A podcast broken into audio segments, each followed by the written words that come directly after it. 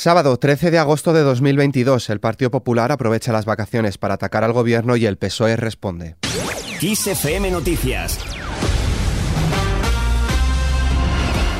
En cuanto a la inflación, Juanma Moreno critica la gestión del gobierno de Pedro Sánchez. El presidente andaluz ha cuestionado la deriva y la política económica errónea del Ejecutivo Central, al que ha tildado de inestable censura el intento del gobierno de negar la crisis económica y de justificar la fuerte subida de la inflación por la guerra en Ucrania. Por su parte, Félix Bolaños asegura que la alta inflación que hay en España se explica por la guerra en Ucrania. El ministro de la Presidencia ha ligado las circunstancias bélicas del actual escenario económico que sitúa la inflación en un 10,8% en el mes de julio. Bolaños ha destacado que las medidas tomadas al respecto por el Gobierno han reducido en torno al 3,5% dicha inflación. Sin las medidas que ha tomado el Gobierno de España, la inflación sería tres puntos y medio más alta. Y es un fenómeno internacional, pero pese a ello desde España estamos tomando medidas importantes para paliar, para reducir esa inflación. Todos los organismos nacionales e internacionales nos están diciendo que a partir de septiembre los precios bajarán. Y como tenemos esa previsión, vamos a seguir trabajando para que los precios en España, en nuestro país, bajen y para que las condiciones de vida, mientras tengamos unos precios altos, sean mejores para nuestros ciudadanos.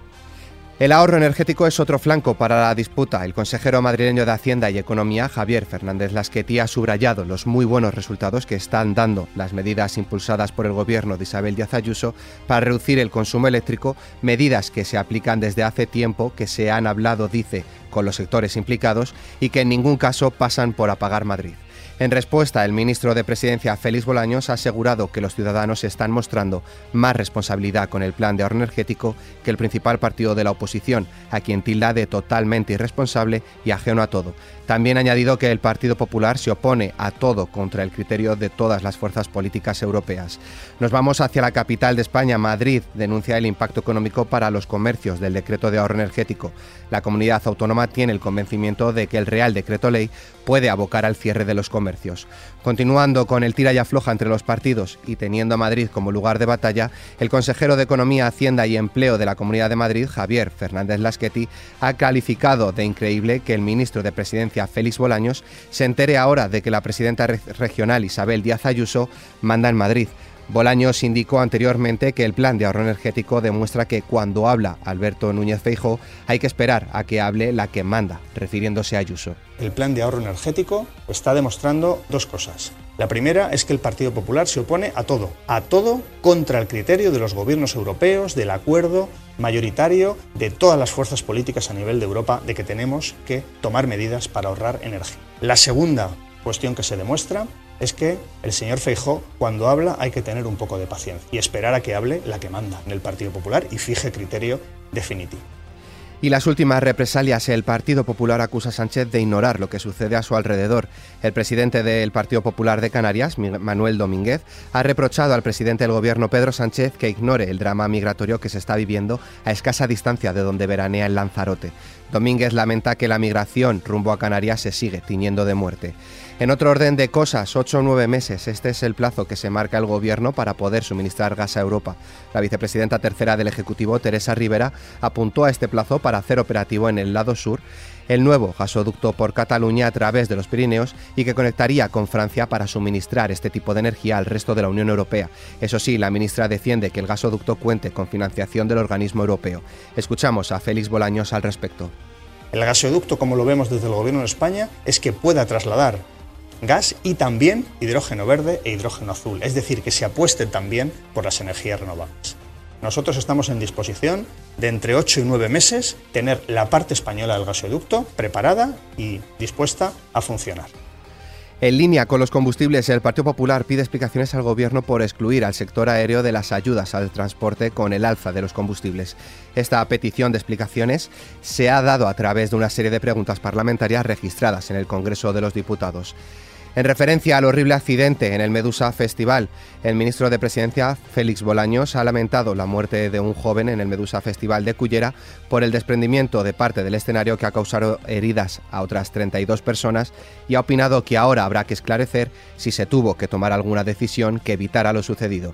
Por su parte, las ministras Diana Morant, Pilar Alegría y Raquel Sánchez han expresado su consternación y conmoción por la tragedia ocurrida en el Medusa Festival, donde un fuerte vendaval tiró varias estructuras causando la muerte de un joven. En esta línea, la organización del Medusa Festival ha anunciado que cancela definitivamente la edición de este año después del accidente. La dirección del multitudinario Festival de Música Electrónica y de Baile que iba a celebrarse hasta la madrugada del lunes, señala que es un momento muy doloroso, difícil y desgarrador. Y fuera de nuestras fronteras, Ucrania reconoce que las conversaciones con Rusia se limitan al aspecto humanitario.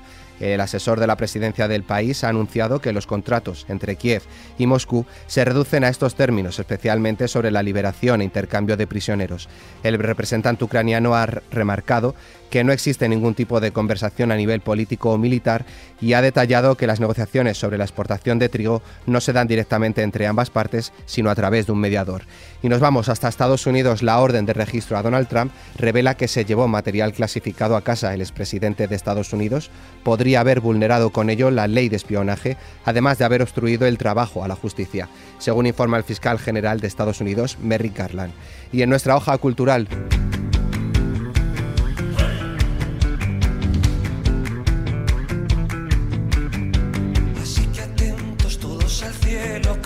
No podía ser de otra manera ni en otro lugar. El grupo musical Izar ha elegido la plaza del Trigo de Aranda de Duero para cerrar su trayectoria con el festival en el que empezaron a despuntar y que más tarde les encumbró como referente musical, el Sonorama Rivera. Apenas han empezado a sonar los acordes de Copacabana, el tema con el que ha comenzado su actuación, la comunión con el público ha sido total. Mientras tanto, Miquel ha tomado la palabra en algunas ocasiones para recordar cómo pasaron por el escenario del Campín antes de llegar a la Plaza del Trigo y de allá al escenario principal del que se han despedido anoche. Con esta noticia, la cual podéis ampliar en nuestra web xfm.es, nos despedimos por hoy. La información continúa puntual en los boletines de XFM y como siempre ampliada aquí en nuestro podcast XFM Noticias. Con Cristina Muñoz en la realización, un saludo de Álvaro Serrano, que tengáis muy buen día.